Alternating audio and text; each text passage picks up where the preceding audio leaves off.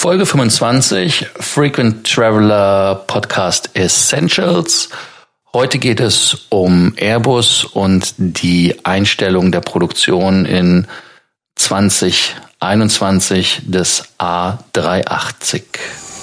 Welcome to the Frequent Traveler Circle podcast. Always travel better. Put your seat into an upright position and fasten your seatbelt as your pilots Lars and Johannes are going to fly you through the world of miles, points, and status. Willkommen zum Frequent Traveler Podcast. Heute aus aktuellem Anlass natürlich geht es um den A380. Äh, Airbus hat ja leider heute mitgeteilt, dass der eingestellt wird, respektive nur noch bis äh, 2021 gebaut wird und damit dann die letzten Bestellungen abgearbeitet sind. Johannes, äh, sehr emotional, wenn man das so liest, was die Leute schreiben in den Foren. Ähm, hast du eine Beziehung zum A380? Äh, was hat es bei dir für Emotionen ausgelöst?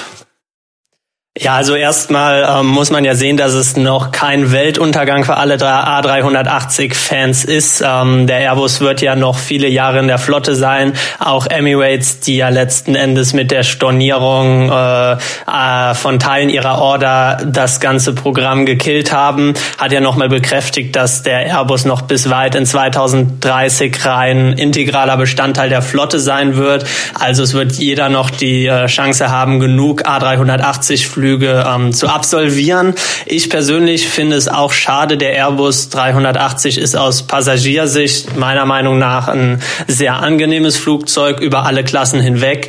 Äh, eins der der tollen äh, der tollen Features des A380 ist natürlich, ähm, dass man zweistöckiges äh, Flugzeug hat und oben eine meiner Meinung nach sehr private und äh, kleine beziehungsweise angenehme Kabine, wo man sich gar nicht wie in einem Großraumjet fühlt. Andererseits Jetzt hat man äh, einfach ein sehr leises Flugzeug. Also wenn man das gerade mit äh, den Mustern, die man ansonsten auf solchen Strecken findet, äh, sprich äh, die 777 Vergleich, da ist der A380, was das angeht, schon noch mal eine ganze Liga für sich. Auch ansonsten äh, so ein großes Flugzeug zu sehen äh, von vorne ist natürlich immer beeindruckend. Ähm, hab da jetzt keine emotionalen Verbindungen mit, aber kann natürlich schon verstehen, dass äh, viele Leute da traurig sind. Ja, also was heißt traurig? Ähm, also ich kann sowas nicht nachvollziehen, in Anführungsstrichen, weil es ja immer noch am Ende des Tages ist ja ein Flugzeug. Und äh, man baut da ja nicht irgendeine irgendwie geartete Beziehungen auf. Also insofern verstehe ich es nicht. Ähm, man muss halt einfach sachlich feststellen, so wie es Airbus gemacht hat, ähm, wir machen kein Geld mit der Bude und damit muss die Bude zugemacht werden. Und äh, Emirates hat das ja auch äh, eingesehen und hat gesagt, okay, wir können da nicht weit über 150 Stück in der Flotte haben, weil sie ja jetzt schon Probleme haben, die ganzen Ziele anzufliegen mit dem 380er respektive ja auch Flugzeuge gestored haben, die halt da nicht sind. Und dann ist es halt die logische Konsequenz. Ähm, Airbus hat ja auch von 30 pro Monat auf 6 pro Monat, glaube ich, runtergefahren. Die Produktion, also das, das spricht ja alles äh, dagegen, dass das ein wirtschaftlicher Erfolg war. Und äh, man sieht ja auch an der Neubestellung von Emirates, dass die auch auf die äh, zwei motorigen Flugzeuge setzen, auf die Twin Engines setzen ähm, und damit dann halt den 330 Neo respektive den A350 in den verschiedensten Varianten nehmen. Und äh, damit äh, wäre dann nach 254 Exemplaren beim A380 Schluss mit lustig. Genau, das sieht im Moment ganz danach aus. Ähm, schauen wir vielleicht auch noch mal was zurück, weil der Airbus 380 wurde ja früher auch als Superflieger bezeichnet. Das war ein riesiges Projekt. Ähm, gerade in den Anfangsjahren hatten die Airlines ja auch sehr hohe Erwartungen an das Flugzeug und man dachte auch, dass äh, der A380 die vollkommen erfüllen kann. Wenn man sich äh, vielleicht noch mal in die Situation zurückversetzt, als die Entwicklung gestartet hat, beziehungsweise auch als die Produktion dann 2004 im Mai angelaufen ist in Toulouse. Ähm, damals war die Welt noch eine ganz andere. Ähm, es gab einerseits noch viele Strecken, wo wirklich viel vierstrahlige Flugzeuge unterwegs waren. Damals hatte Airbus mit dem A340 und äh, Boeing mit der 747-400 ja mehr oder weniger den kompletten Langstreckenmarkt versorgt. Die 777 war natürlich auch damals schon noch eine interessante Alternative.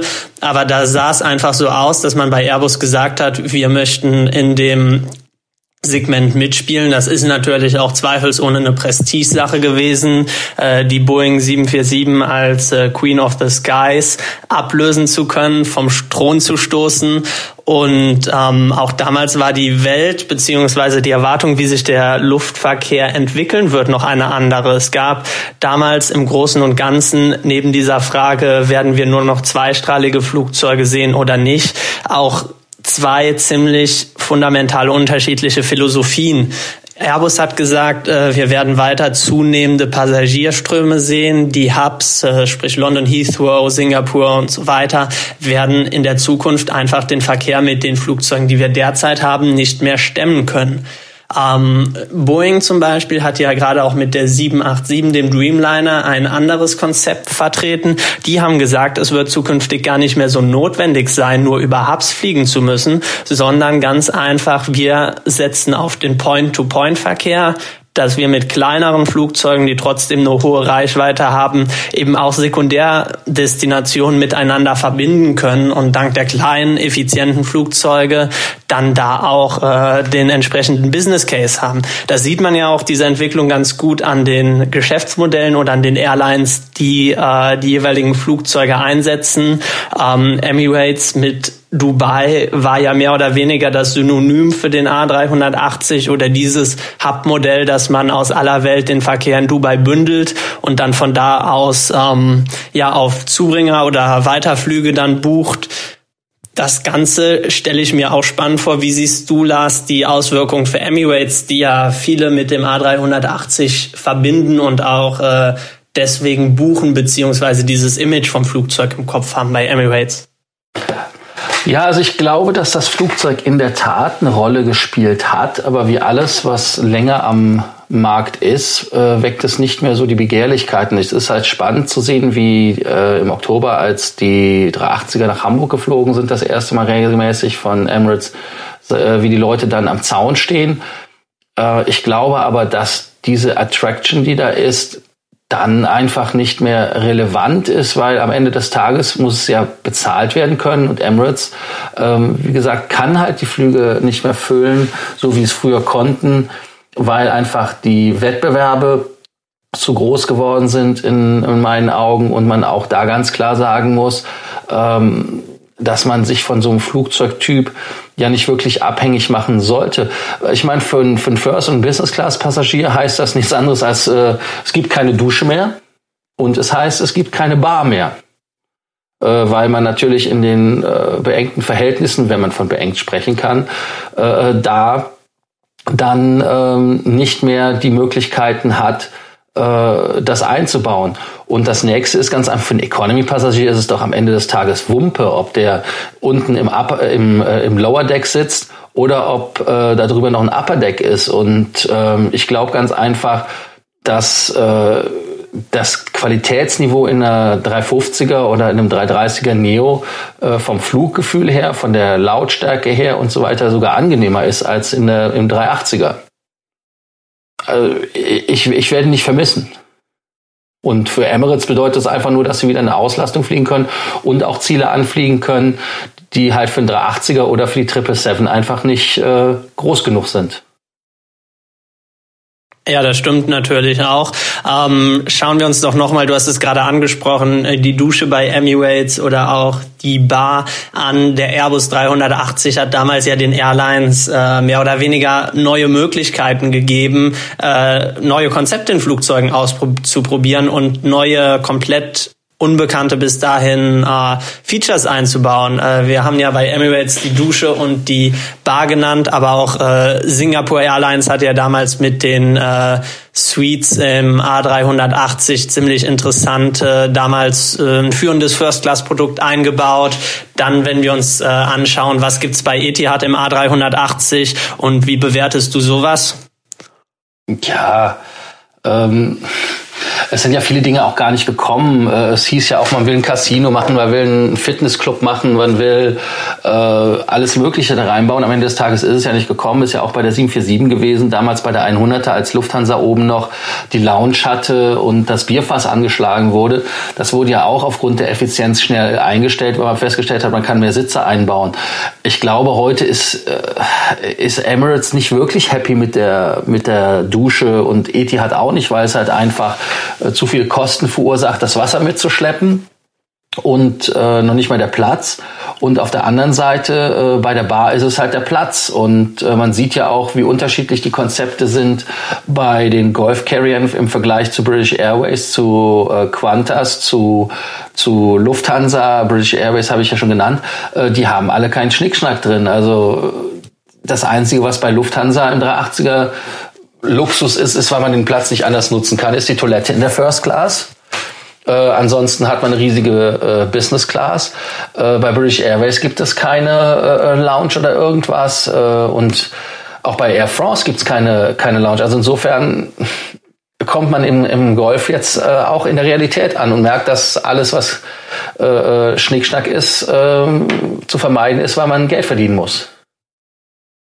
Ja, du hast es gerade schon angesprochen. Geld verdienen müssen, müssen. Äh, das war ja auch das Thema letzten Endes, was äh, viele Marktbeobachter gesagt haben, was letzten Endes dem A380 dann den, das Genick gebrochen hat.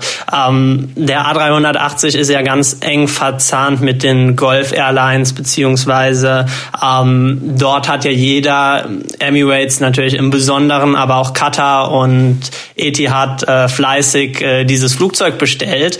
Ähm, es gibt so ein bisschen die Vermutung, dass äh, am Golf die Luft raus ist, beziehungsweise dass man sich da mit einer neuen Realität zurechtfinden muss, äh, dass dieses Konzept, was die Airlines dort bisher verfolgt haben, ähm, nicht mehr funktioniert. Wie beurteilst du das Ganze denn?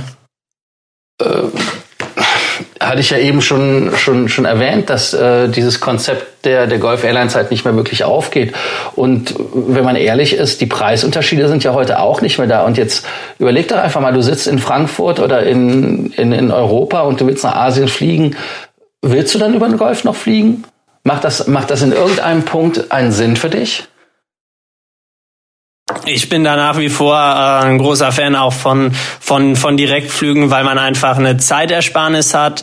Ähm, kann mir aber auch schon durchaus vorstellen, dass es äh, viele Leute gibt, die dann sagen, äh, gerade auch so ein, so ein Zwölf-Stunden-Flug, das möchte ich mir nicht antun. Äh, Zwischenstopp am Golf ist vielleicht gar nicht so verkehrt und die Möglichkeit, einen Stopover reinzubauen, ist, äh, ist letzten Endes auch immer was Interessantes oder eine interessante Option dort unten. Ähm, was ich sehe, ist einfach, dass äh, für die Geschäftsreisenden, die ja letzten Endes äh, den Airlines das Geld bringen, äh, das, was an Urlaub äh, da abgewickelt wird, ist ja mehr oder weniger, um die Flieger auszulasten, dass die größtenteils einfach die Direktflüge bevorzugen und jetzt mit den äh, etwas äh, klammen Kassen, äh, bei Etihad zumindest lässt sich das ja vermuten, dass man da einfach schauen muss, ähm, wie wollen wir zukünftig ähm, arbeiten? Wollen wir nur noch auf, äh, auf Kapazität gehen, die man dann äh, zu Kosten von Marge letzten Endes mit billigen Tickets auffüllen muss? Da sieht man ja ganz klar jetzt den Trend hin zu effizienteren, kleineren Flugzeugen, mit denen man dann weiterhin ein großes Streckenangebot allerdings mit niedriger Kapazität bedienen kann. Ja, aber hier haben wir doch genau das klassische äh, äh, Thema. Jetzt überleg doch mal, du bist eine Familie, du fliegst einmal im Jahr in Urlaub. Du sagst, okay, wir fliegen dieses Jahr, fliegen wir nach Bangkok. Dann fliegst du über, über Dubai, über Abu Dhabi oder über Katar, über Doha. So, dann machst du da zwei Tage Stopover, fliegst dann nach Bangkok. Nächstes Jahr sagst du, okay, ich flieg nach... Äh, äh, Hongkong oder Bali oder was auch immer. Da sagst du ja dann auch nicht, äh, ich mache nochmal Stopover, weil du hast es ja gemacht. Das heißt also, in dem Moment ist es ja für dich dann schon wieder uninteressant, wenn du es einmal gemacht hast. Und äh, wie du ja schon richtig erwähnst, der Businesskunde als solches, der will ja, der will ja gar nicht am Golf unten drei oder vier Stunden noch rumhängen. Also ich sage mal so, das ist ja der Vorteil, den du halt hast. Äh, wir können uns über die Lufthansa Business Class streiten, äh, ob das eine Business Class ist oder nicht. Aber am Ende des Tages, wenn du in den Flieger da einsteigst, äh, du gehst aus Frankfurt raus oder aus London raus, du legst dich in die Horizontale, schläfst acht Stunden, neun Stunden, wirst wach, kommst dann an deinem Zielort an. Äh, das hast du bei, bei den Golf Airlines nicht. Da hast du erstmal nach sechs Stunden eine Zwangspause, äh, meistens dann mitten in der Nacht. Und äh, dann hast du deinen Schlaf unterbrochen. Wenn du mit Kindern bist, dann werden die quengelig. Also es ist doch alles äh, äh nichts ganz und nichts Wahres. Und ähm, deshalb denke ich mal, dass dass Emirates wieder zurückgehen muss zu seinem Spiel, äh, dass sie halt günstiger sind übers Portemonnaie. Dann kriegt man die Leute wieder dazu. Das ist äh, ganz klar. Ansonsten, ich sag mal so, für 200 Euro Unterschied äh, äh, muss man schon ganz stark unterlegen, ob man das machen, überlegen, ob man das machen will. Definitiv. Äh, schauen wir noch mal kurz auf die Herstellerseite. Airbus hat da ja auch einige Arbeitsplätze in der Vergangenheit mitgesichert mit dem Flugzeug. Äh, das zu bauen, auch wenn die Rate jetzt in der Vergangenheit dann auf nur noch sechs Flugzeuge im Jahr reduziert wurde, war das natürlich schon einiges an Jobs, was dahinter gehangen hat. Es wurde auch angekündigt, dass diese Jobs in, in dem Bereich wegfallen. Allerdings gleichzeitig werden äh, für andere Flugzeugtypen und für andere Fertigungsstraßen Natürlich nach wie vor ähm, Mitarbeiter gesucht. Was sind denn im Prinzip die Flugzeuge, die den A380 jetzt langfristig ersetzen werden und ähm, bringen die vielleicht für den Passagier auch neue Innovationen mit, die man so aus dem A380 noch gar nicht kannte? Äh, ja, also wenn man sich jetzt anguckt, was äh, da passiert, also es werden jetzt auf jeden Fall, wie ich schon sagte, die Twin Engines gehen. Es wird die 777X äh, kommt ja auf den Markt. Äh, dann ähm, wird es ja noch die 350er in, in verschiedensten Versionen äh, geben, die da auch äh, interessant ist. Oder halt der 330 Neo, der nicht ganz so prickelnd ist. Wobei ich sage jetzt mal so, die Innovationen sind ja alle unter der Haube, weil ähm, das, was ja die Innovation ist beim Dreamliner oder beim 350er, das ist ja, sind ja die Verbundwerkstoffe, wie das so schön heißt die ja das Flugzeug leichter machen, steifer machen und somit auch effizienter, was den Verbrauch angeht. Und ähm, aber für den Passagier am Ende des Tages äh, wird es da außer der Dämmung respektive der Geräuschpegel äh, im Flugzeug und der Luftfeuchtigkeit nicht wirklich etwas geben, äh, wo man sagt, das wäre jetzt etwas äh, gewesen, was man äh, ohne den 380er nicht gehabt hätte. Also kann man zusammenfassend sagen, dass das natürlich ein trauriger Tag für alle A380-Fans, äh, wie auch immer die Beziehung mit dem Flugzeug da besteht, ist. Ähm, für, den, für den normalen Passagier ändert sich erstmal relativ wenig, auch gerade weil der A380 natürlich nicht von jetzt auf gleich verschwindet. Flugzeuge haben ja je nachdem auch äh, recht lange Lebenszyklen, beziehungsweise meistens scheitert es ja gar nicht mal mehr daran, dass das Flugzeug am Ende seines Lebens Lebenszyklus ist, sondern die Ausmusterung findet dann aufgrund der Wirtschaftlichkeit statt. Ähm, für Airbus natürlich auch äh, erstmal ein Rückschlag, ein solches Prestigeprojekt dann doch nach recht kurzer Zeit schon wieder beenden zu müssen. Allerdings ähm, wirtschaftlich vermutlich die richtige Entscheidung bei einer Rate von sechs pro Jahr ähm, wurde da wahrscheinlich schon lange kein Geld mehr verdient. Ähm, was ist dein Fazit?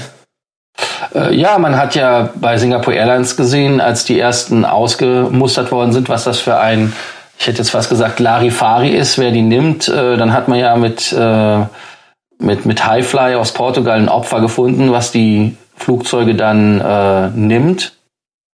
Und äh, ja, da muss man halt gucken, inwieweit man da mit denen ähm, was wird als Highfly und dann zwei sind ja auch gescrapped worden. Also das ist ja dann quasi nach zehn Jahren nicht wirklich was, was äh, erstrebenswert ist. Wobei man natürlich der Ehrlichkeit halber sagen muss, dass die 380er, die Singapore Airlines hatte, die Erstauslieferung, natürlich etwas äh, wie so eine Bastelbude waren weil die halt äh, noch da keinen Workflow hatten, richtig, was sie produzieren, wie sie es produzieren und die über die Zeit dann auch ähm, die Produktionstechniken hätte ich jetzt fast gesagt, standardisiert haben. Verbessert wäre das falsche Wort, weil das Flugzeug war ja nicht unsicher. Es war einfach nur dadurch zu schwer. Ähm, dann sieht man ja auch, was Malaysia Airlines macht mit dem 380er. Die haben ja auch ihren 380er an die Tochter abgegeben. Amal heißen die. Und äh, die sind jetzt auf Pilgerflügen. Das heißt also, machen die Bude einfach voll äh, mit den Hajj-Flügen, wo die gläubigen Moslems ähm, nach Mekka fliegen um da halt ihre ähm, religiösen Pflichten äh, nachzukommen. Und äh, da hat man dann auch äh, äh, auf 486 Sitze ge gesetzt, anstatt auf die 700 Sitze, was man machen wollte. Aber da muss man ja auch dann sagen, da braucht man ja keinen 380er für, um 486 Sitze durch die Weltgeschichte zu, zu befördern.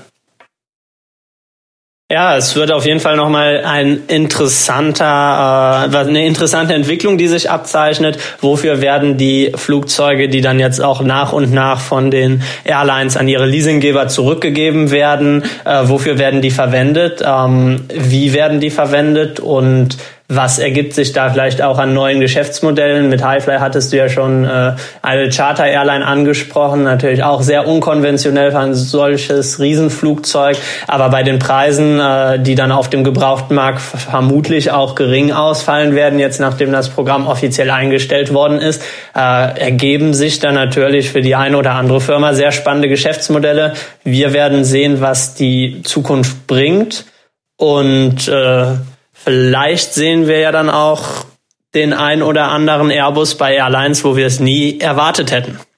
Ja, das hatten wir ja schon auf das gehofft. Es gab ja die äh, Parolen durch die Weltgeschichte, die Swiss äh, äh würde einnehmen.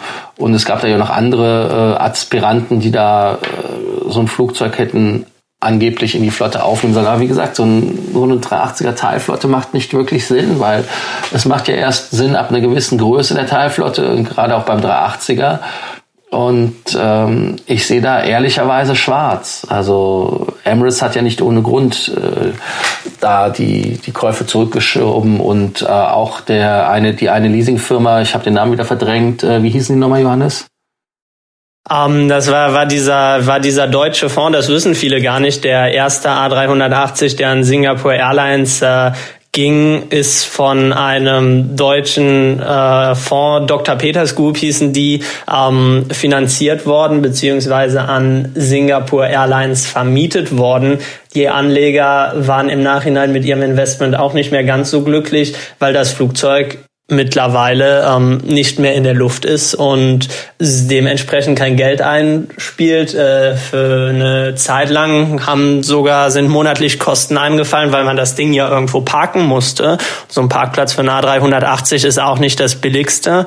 Ähm, ja, also es sieht in der Hinsicht tatsächlich schade aus, äh, düster aus für alle Fans. Wir werden sehen, was die Zukunft bringt und würden dann hiermit auch den Podcast schließen. Freuen uns natürlich, wenn ihr bei unserer nächsten Episode wieder dabei seid und sagen bis dann.